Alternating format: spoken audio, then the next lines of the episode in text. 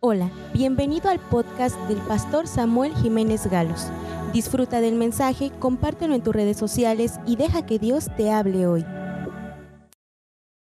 San Mateo capítulo 25. Dice así la palabra de Dios. Entonces el reino de los cielos será semejante a diez vírgenes que tomando sus lámparas salieron a recibir al esposo. Cinco de ellas eran prudentes y cinco insensatas. Las insensatas, tomando sus lámparas, no tomaron consigo aceite. Mas las prudentes tomaron aceite en sus vasijas, juntamente con sus lámparas. Y tardándose el esposo, cabecearon todas y se durmieron. Y a la medianoche se oyó un clamor, aquí viene el esposo, salid a recibirle. Entonces todas aquellas vírgenes se levantaron y arreglaron sus lámparas. Y las insensatas dijeron a las prudentes, dadnos de vuestro aceite, porque nuestras lámparas se apagan. Mas las prudentes respondiendo, respondieron diciendo, para que no nos falte a nosotras y a vosotras, id más bien a los que venden y comprad para vosotras mismas. Pero mientras ellas iban a comprar, vino el esposo y las que estaban preparadas entraron con él a las bodas y se cerró la puerta. Después vinieron también las otras vírgenes diciendo, Señor, Señor, ábrenos. Mas él respondiendo dijo, de cierto os digo que no os conozco. Velad pues, porque no sabéis el día ni la hora en que el Hijo del Hombre ha de venir. Esta es la parábola de las diez vírgenes. Y yo quiero compartir con ustedes esta parábola que me invita a hacer algo muy especial y es la palabra prepararse. Ahora, esta parábola está en el contexto de los capítulos 23, por ejemplo. Estoy en la introducción. En el capítulo 23 de San Mateo, Jesús está hablando con los escribas y los fariseos. Los escribas y los fariseos eran conocedores de la palabra de Dios. Por decir así, tenían un conocimiento de Dios. Eran religiosos, pero la verdad, solo por fuera aparentaban tener una vida buena, limpia, aceptable ante la sociedad. Pero por dentro, ellos tenían una condición muy, muy mal. Por eso es que Jesús les, cuando les dice a ellos, se refiere como hipócritas, generación de víboras. Se refiere como sepulcros blanqueados. Y es que Jesús les está diciendo, ustedes, escribas y fariseos, tengo tristeza por ustedes. Ay de ustedes, porque por fuera se ven bien, pero su condición espiritual interna está mal. Son religiosos, saben mucho de la Biblia, han escuchado de Dios, pero su vida no ha cambiado. Genuinamente no son salvos, no son verdaderamente hijos de Dios. Y esa condición es triste. Voy a mencionar, por ejemplo, algunos versículos. Dice el versículo 3. Así que todo lo que os digan que guardéis, guardadlo y hacedlo, mas no hagáis conforme a sus obras, porque dicen y no hacen. ¿Cuántas personas hoy en día también tienen la misma condición de estos escribas y fariseos? Solo de labios dicen conocer a Dios, pero con sus obras muestran que no. Son hipócritas. Voy a mencionar, por ejemplo, otra. Porque versículo 4, atan cargadas, cargas pesadas y difíciles de llevar y las ponen sobre los hombros de los hombres, pero ellos ni con un dedo quieren moverlas. Le voy a decir con una paráfrasis. Ellos son buenos consejeros de lo que tiene el hombre que hacer, pero ellos no lo hacen. Dicen, esto se debe hacer. Y le dicen que los demás lo hagan, pero ellos no lo hacen. Como el papá le dice al hijo, hijo, no digas mentiras, pero él dice mentiras. Hijo, dale gracias a Dios, pero él no da gracias a Dios. Es así. Y luego fíjense, vamos a ver, dice el versículo 5, hacen todas sus obras para ser vistos de los hombres pues ensanchan sus filacterias y extienden los flecos de sus mantos y aman los primeros asientos en las cenas y las primeras sillas en las sinagogas y las salutaciones en las plazas y que los hombres los llamen rabí, rabí. Pero vosotros no queráis que os llamen rabí, porque uno es vuestro maestro el Cristo y todos vosotros sois hermanos. Y no llaméis Padre vuestro a nadie en la tierra, porque uno es vuestro Padre, el que está en los cielos. Ni seáis llamados maestros, porque uno es vuestro Maestro, el Cristo. El que es el mayor de vosotros, sea vuestro siervo, porque el que se enaltece será humillado, y el que se humilla será enaltecido. Y así podemos ir viendo más lectura de este pasaje para ver la condición interior de los escribas y los fariseos. Y Dios les está diciendo, ustedes son religiosos, hablan, pero no hacen, saben de Dios, pero no obedecen a Dios. Parecen como un sepulcro blanqueado. Por fuera está bien adornado con flores, una lápida, pero por dentro son huesos secos. Esta es la condición del ser humano en general. El capítulo 24, si seguimos leyendo, nos vamos a encontrar con que habla de la venida de Cristo Jesús. Y básicamente Jesús está mencionando dos cosas en este pasaje de Mateo 24. Primero, la destrucción de Jerusalén. Y segundo, la segunda venida de Cristo a Jerusalén. ¿Y cuáles serán las señales antes y durante su venida? Y entonces, con esos antecedentes, el capítulo 23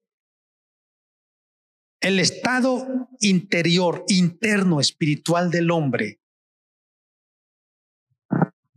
La venida de Cristo. Por eso, entonces el capítulo 25 aparece. En todo este discurso, Jesús está diciendo, por eso, prepárense, prepárense.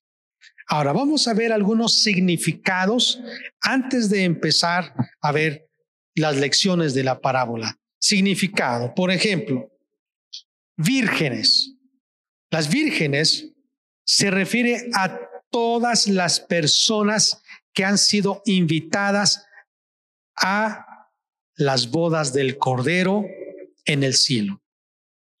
Y cuando dice vírgenes no se refiere a la novia. Son las vírgenes. Voy a explicar. De acuerdo a la cultura judía,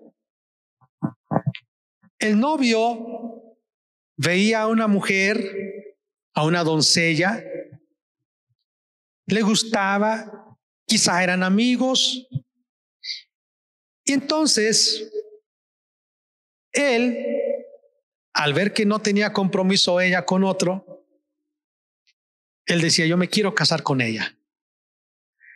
Así que el novio iba con sus padres y le decía, padres, por favor vayan a pedir a la novia. Yo quiero casarme con ella. Los padres tenían que valorar, decir, oye, creo que sí. Tú ya estás en edad de casarte. Yo creo que sí, es una buena muchacha no es de las cananeas, no es una muchacha que no te conviene, yo creo que sí, vamos. Entonces los padres acompañaban al joven a la casa de la novia y ante los padres hacían el pedimento. Llevaban un regalo, un anticipo, diciendo, mi hijo tiene los recursos, para sostener a esta mujer. Aquí están unas prendas, aquí están unas joyas, tengan. Los padres de la novia le preguntaban a la novia o a la doncella, ¿te quieres casar con él? Lógicamente ya lo había visto, ella podía decir sí. ¿Podrían los padres de la novia decir, no, no queremos casarla? Ellos estaban en su derecho. Pero normalmente ya se hacía el acuerdo y así que los padres del novio se despedían, el novio también, y decían, al cabo del tiempo, que es un año más o menos, voy a regresar por ti. Y el novio se regresaba a la casa de sus padres. Sus padres quizá le daban un terreno, ya le daban parte de la herencia, él se dedicaba a construir la casa, a todo, prepararse porque un día regresaría para traer a su novia a la casa y casarse. La novia, ya se le llamaba desposada, porque no era novia, la desposada, comenzaba a prepararse, quizá físicamente, como la reina Esther, ¿verdad? Su piel, su cabello, sus uñas, sus manos, sus pies, como la reina Esther que pasó tantos meses con lociones y con ungüentos y con, bueno, todo un tratamiento de belleza. Y además de eso, la novia se pasaba tiempo arreglando su vestido. Era costumbre que a ella le ayudaban su familia a preparar su vestido de novia. Y lo tenía que tener listo, porque el novio en cualquier momento regresaría. Quizá a los tres, a los cuatro, a los seis, o quizá a los nueve meses, o tal vez un poco más al año. El novio acostumbraba regresar por la novia con su amigo.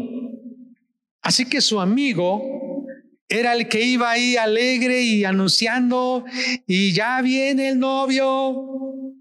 Y entonces las vírgenes, doncellas, eran como la parte de la procesión, alegres con sus panderos, salían todas bien alegres porque acompañaban la procesión a la gente para llegar a donde estaba la novia y regresaban a la casa del novio. Era como hoy en día acostumbra que la novia escoge a todas sus, sus damas de honor. Estas eran las vírgenes así, que querían participar. Entonces, regresaban a la casa del novio. Eso se hacía en la tarde o en la noche, porque así eran las fiestas, en la noche. Había música, había cena y se celebraban las bodas. Duraban siete días. Una fiesta grande. Es, esta costumbre entonces Jesús la usa porque las parábolas narran verdades espirituales de realidades terrenales. Entonces, estas novias, o perdón, estas vírgenes, se refiere a todas las personas convidadas a la boda. Cuando dice el novio, se refiere a Jesucristo, el Hijo del Hombre. Aquí es más dice el Hijo del Hombre. Cuando dice a medianoche, se refiere al tiempo en el que está terminando la dispensación de la gracia para ser salvos. Así como va terminando, casi ya van a ser las 12 de la noche y va a terminar ese día. Se está cerrando ya la oportunidad para que la gente sea salva. Porque cerrándose la puerta, aquí dice, y se cerró la puerta. Se cerró la puerta significa ya no habrá oportunidad en este tiempo de la gracia para ser salvos. Viene otro periodo que sería la gran tribulación. Ahora, también cuando dice lámparas, las vírgenes tenían lámparas. ¿A qué se refiere? Las lámparas eran su testimonio. Tomaron sus lámparas. Se refiere, ellas estaban listas para dar testimonio. Jesús dijo que nosotros somos como la luz, somos luz, como candeleros que alumbramos. Y la gente, ¿qué es lo que ve de nosotros? Pues ve nuestras obras, ve nuestras acciones. Entonces, estas vírgenes tenían acciones. Pero recuerde, dice que eran diez, cinco sensatas cinco vírgenes prudentes, pero por otro lado, cinco vírgenes insensatas o fatuas. Las cinco vírgenes sensatas tenían sus lámparas. Las cinco vírgenes insensatas también tenían sus lámparas. O sea que, como los fariseos y los escribas, hacen obras, hacen obras, pero sus obras de los escribas y fariseos eran apariencias, eran obras que eran producto de su esfuerzo humano. Eran obras que eran el resultado de una vida de apariencia para agradar a la gente. Así, estas cinco vírgenes fatuas o insensatas hablaban hacían y decían, pero realmente no eran prudentes. Ok. Cuando habla de aceite, se refiere al Espíritu Santo. Como las lámparas que somos nosotros, con el aceite vamos a poder alumbrar mucho más aún en la oscuridad. Porque estas vírgenes insensatas, por más que estaban queriendo que sus lámparas sirvieran para alumbrar, se acabó el aceite. Ya no. Con tus propias fuerzas tú vas a poder llegar hasta cierto límite, pero de ahí ya no más vas a poder. Entonces el aceite se refiere al Espíritu Santo, la presencia del Espíritu Santo en nosotros, la guianza del Espíritu Santo, la voz del Espíritu Santo en nosotros. Cuando la Biblia dice que se escuchó, ahí viene el esposo, se escuchó la voz. Esto habla del Espíritu Santo, la voz. El amigo del novio es el Espíritu Santo que nos dice y nos va a decir, prepárense, ya viene, ya viene, ya viene. Algunos sentimos cada vez más cerca que el novio viene por su iglesia. Sentimos cada vez más cerca. Pero un día, no sabemos en qué momento, dice la Biblia, escucharemos esa voz estaremos listos. Así que hoy, al considerar cinco lecciones de la parábola de las diez vírgenes, podemos estar preparados para encontrarnos con Cristo. al considerar cinco lecciones de la parábola de las diez vírgenes, podemos estar preparados para encontrarnos con Cristo. Vamos a ver la primera lección. Invitación general. Es la primera lección.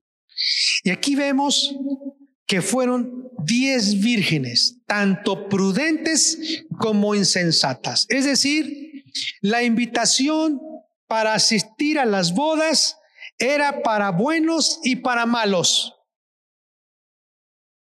Para todo el mundo. Hombres, mujeres, niños, jóvenes, adultos, ancianos, ricos, pobres, sabios, sencillos, griegos, gentiles, todos, todos, todos están invitados a participar en esta boda. Es una invitación general. Dice capítulo 25, versículo 1. El reino de los cielos es semejante a diez vírgenes que tomando sus lámparas salieron a recibir al esposo. Fueron invitadas, fueron invitadas. Segunda lección, preparación anticipada. ¿Qué significa? Como es costumbre en las bodas judías antiguas, o era costumbre, se hacían en la noche. Necesitaban una lámpara, un candelero para alumbrar. Entonces tenían que prepararse. Por eso dice el versículo 2, cinco de ellas eran prudentes y cinco fatos. Habla de la invitación general. Versículo 3. Las insensatas tomando sus lámparas no tomaron consigo aceite, mas las prudentes tomaron aceite en sus vasijas juntamente con sus lámparas. Habla de prepararse. Y la preparación es que no solamente tuvieran lámparas, sino que tuvieran aceite. ¿Y a qué se refiere eso? Que el Espíritu Santo estuviera dentro de estas personas, de todo ser humano. Dice la Biblia que cuando nosotros creemos en Jesucristo como nuestro Salvador, eso está en Efesios capítulo 1.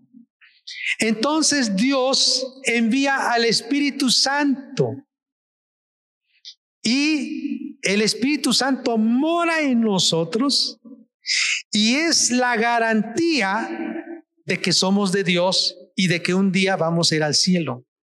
Y es la garantía de que vamos a ser herederos con Cristo en el cielo. Y es la garantía de que Jesús nos va a reconocer, porque es el sello. Dice la Biblia, conoce el Señor a todos los que le aman y apártese de iniquidad todos los que invocan al Señor. Todos los que tengan al Espíritu Santo son de Dios.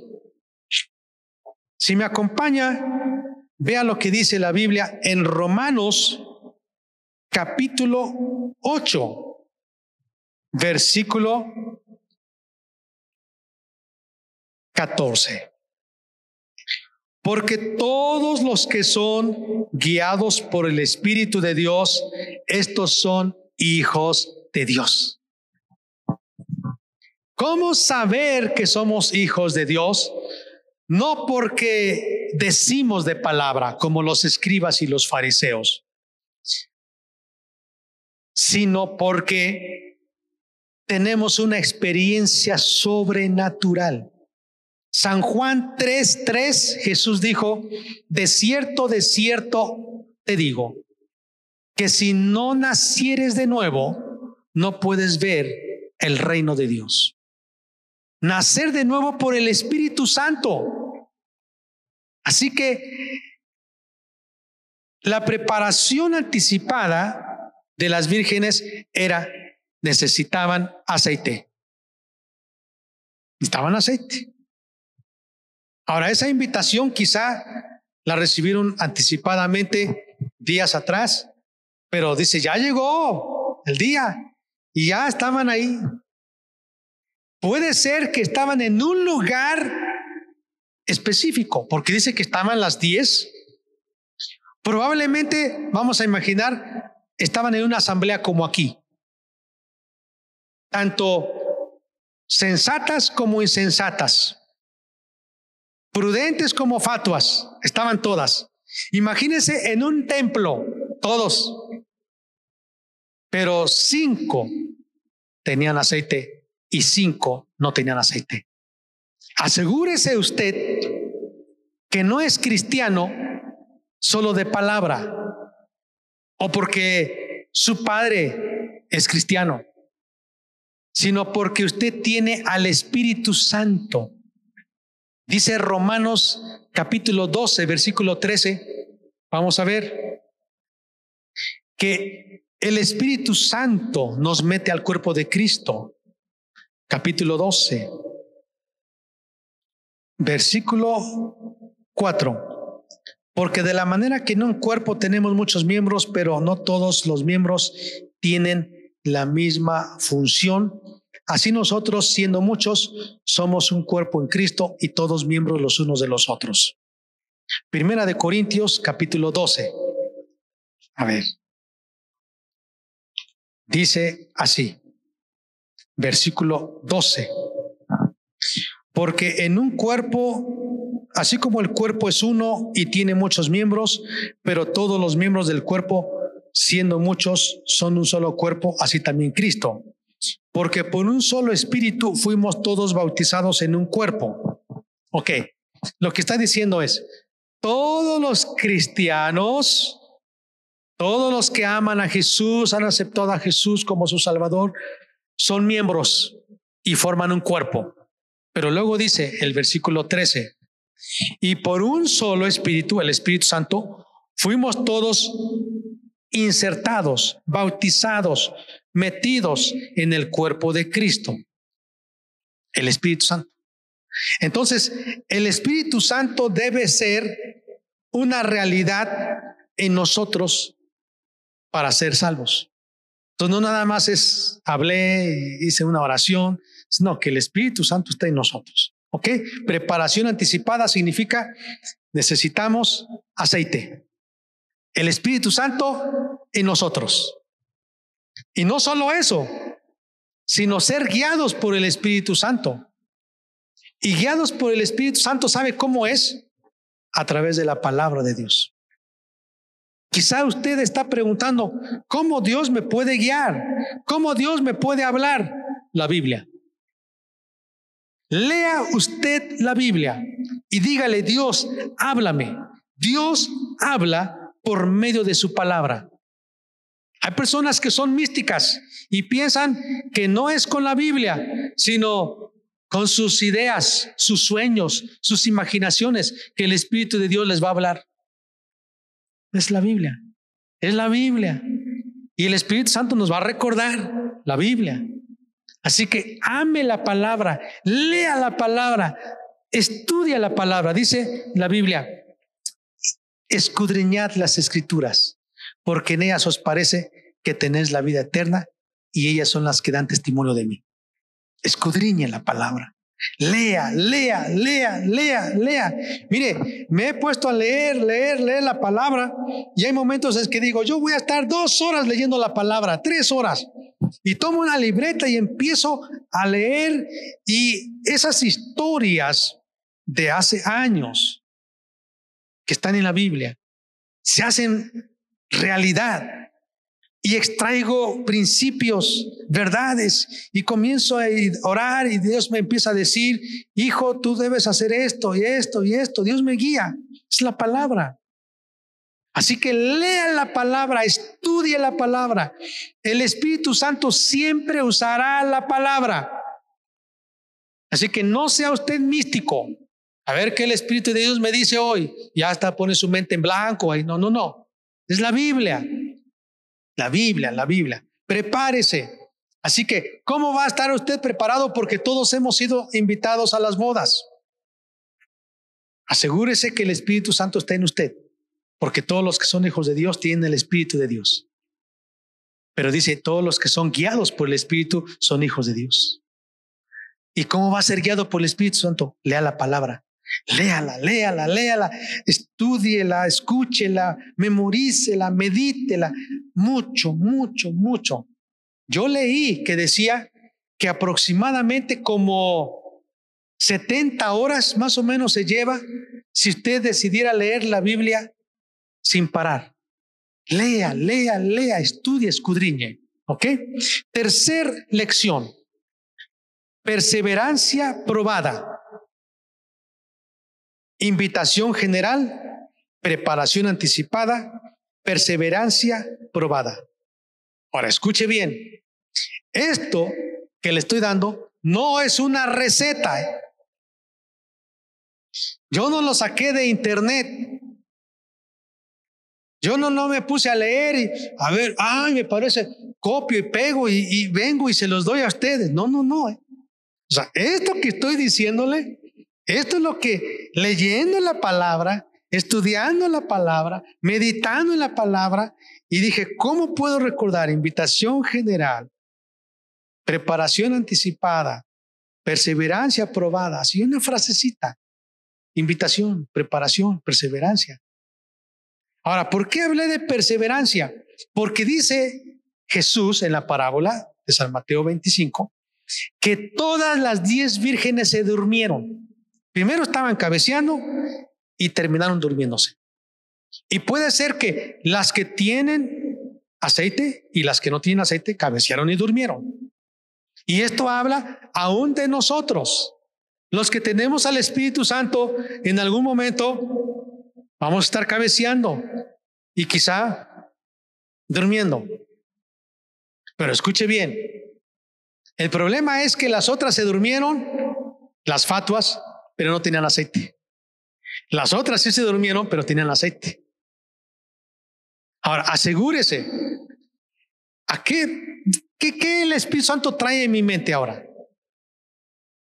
¿Por qué cabecearon? Porque pues, no viene y, ya tardó, ya tardó y tengo frío, tengo sueño y, y la tardanza. ¿Cuántos hemos escuchado de que Cristo va a venir? Todos. Ya viene Jesús. Y de repente cabeceamos y dormimos y lo voy a ilustrar. Nos vamos a la cama a dormir. Llega la noche y nos vamos a dormir. Viene otra vez el día y luego en la noche cabeceamos y vamos a dormir. Pero qué diferente es que alguien se va a dormir hoy, esta noche, pero no tiene al Espíritu Santo en su vida. No es salvo. Y viene Jesús y se queda. Asegúrese antes de cabecear y antes de dormir que tenga salvación en Cristo y que esté escuchando al Espíritu Santo por su palabra. Dice Gálatas capítulo 5, andad en el Espíritu y no satisfagáis los deseos de la carne. Tú y yo tenemos que andar en el Espíritu. Llénate, llénate, llena. Hay un canto que dice, lléname del Espíritu, lléname con tu Espíritu. ¿Y cómo vas a ser llenado con el Espíritu? La palabra, la palabra. Y la palabra te, te envuelve en su presencia, comienzas a adorar, comienzas a orar y el Espíritu Santo empieza a usar esa palabra, te fortalece y sabes que tu testimonio va siendo más radiante, vas a alumbrar más, ¿sí? Aún en medio de las tinieblas. Y aunque tú cabecees y aunque duermas, de todos modos, el Espíritu Santo, porque a la, todas las diez se escuchó, escucharon la voz que decía, ahí viene el novio. Así que tú vas a escuchar. Imagínate que un día, yo no sé, estás en la noche y el Espíritu Santo te empieza a despertar. Eso sí puede suceder. Ahí viene el esposo. Jesús viene. Y tú comienzas. Sí, Jesús, aquí. Un día estás en tu trabajo y de repente el Espíritu Santo pone una impresión hijo, ven, viene, el, viene, viene Jesús. Prepárate. Y es una perseverancia. persevera, pero asegúrate que tengas aceite. Asegúrate que tengas aceite. Asegúrate que estés lleno del Espíritu Santo. Asegúrate que escuches la voz del Espíritu Santo. Asegúrate que andes en el Espíritu, no en la carne, no en los deseos, porque así no vas a poder escuchar la voz del Espíritu. ¿Cuántos hemos aceptado a Cristo y quizá nuestro aceitito se está acabando? Llénate, satúrate del Espíritu. Número cuatro, la cuarta lección, retorno inminente. Dice la Biblia, tardándose el esposo, cabecearon. Pero a la medianoche, dice el versículo 6, se oyó un clamor, aquí viene el esposo, salid a recibirle. En cualquier momento, dice la Biblia, y las insensatas, bueno, todas las vírgenes se levantaron, arreglaron sus lámparas, y las insensatas dijeron a las prudentes, danos de vuestro aceite, porque nuestras lámparas se apagan. Voy a parar aquí. Retorno inminente significa nadie sabe el día y la hora. Jesús dijo que es como un ladrón, que Jesús vendrá. Nadie sabe el día y la hora. Jesús va a venir. Tú tienes que vivir, caminar, trabajar con esa expectación. Trabaja, estudia, sirve, sigue dando testimonio de Dios, pero siempre pensando, ¿y si Jesús viene en un minuto? ¿Dentro de un minuto? ¿Y si Jesús viene en cinco minutos? ¿Y si Jesús viene a las diez de la noche? ¿Y si Jesús viene mientras estoy durmiendo? Tú tienes que estar con esa expectativa. Se escuchó, ahí viene el novio. Y quinta lección, responsabilidad personal. Las insensatas se levantaron y le dijeron a las sensatas y prudentes, danos de tu aceite. Las sensatas le dijeron, no, no, se nos va a acabar. Ustedes mismas vayan y compren, porque en el camino se nos va a acabar el aceite. Y estas insensatas no se prepararon. Ellas se confiaron. Mi amiga virgen sensata me va a regalar de su aceite un poquito. No, no te puedes confiar en lo que tu mamá hizo o tu papá. No te puedes confiar porque te bautizaron de niño, cuando te llevaron a la iglesia y te bautizaron. No te puedes confiar en los ritos que el ministro de la iglesia hizo. No te puedes confiar en tus obras. No te puedes confiar en que tu papá ora mucho y ama a Dios y en automático tú también te vas a ir a las bodas del Cordero. Es una responsabilidad personal. Por eso hoy quiero resumir nuevamente estas cinco lecciones. Invitación general. Todos están invitados a las bodas para encontrarse con Jesús. Número dos, preparación anticipada. Todos debemos estar preparados antes, no en el momento, cuando Jesús venga y nos agarra a todos desprevenidos y ahora ¿qué hacemos?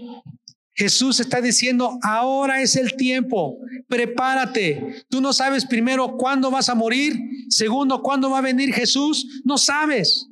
Por eso prepárate ya, no lo dejes para mañana, no lo dejes para dentro de un año. Ahora, ahora. Número tres es perseverancia. Perseverancia. Probada. ¿Qué significa? Persevera, Cuida que tengas aceite. Cuida que tengas aceite. Estas vírgenes insensatas se durmieron sin aceite. Fueron a buscar aceite. Cuando regresaron la puerta ya estaba cerrada. Y Jesús les dijo, no las conozco. ¿Quiénes son ustedes? No tienes tú el sello. La siguiente lección retorno inminente. Jesús vendrá pronto. Y número cinco, responsabilidad personal. Porque termina diciendo, versículo 11, vinieron también las otras vírgenes diciendo, Señor, Señor, ábrenos. Mas él respondiendo dijo, de cierto os digo, no os conozco. Velad pues, porque no sabéis el día ni la hora en que el Hijo del Hombre ha de venir. Oramos. Esperamos que este mensaje haya bendecido tu vida. No olvides compartirlo y suscribirte.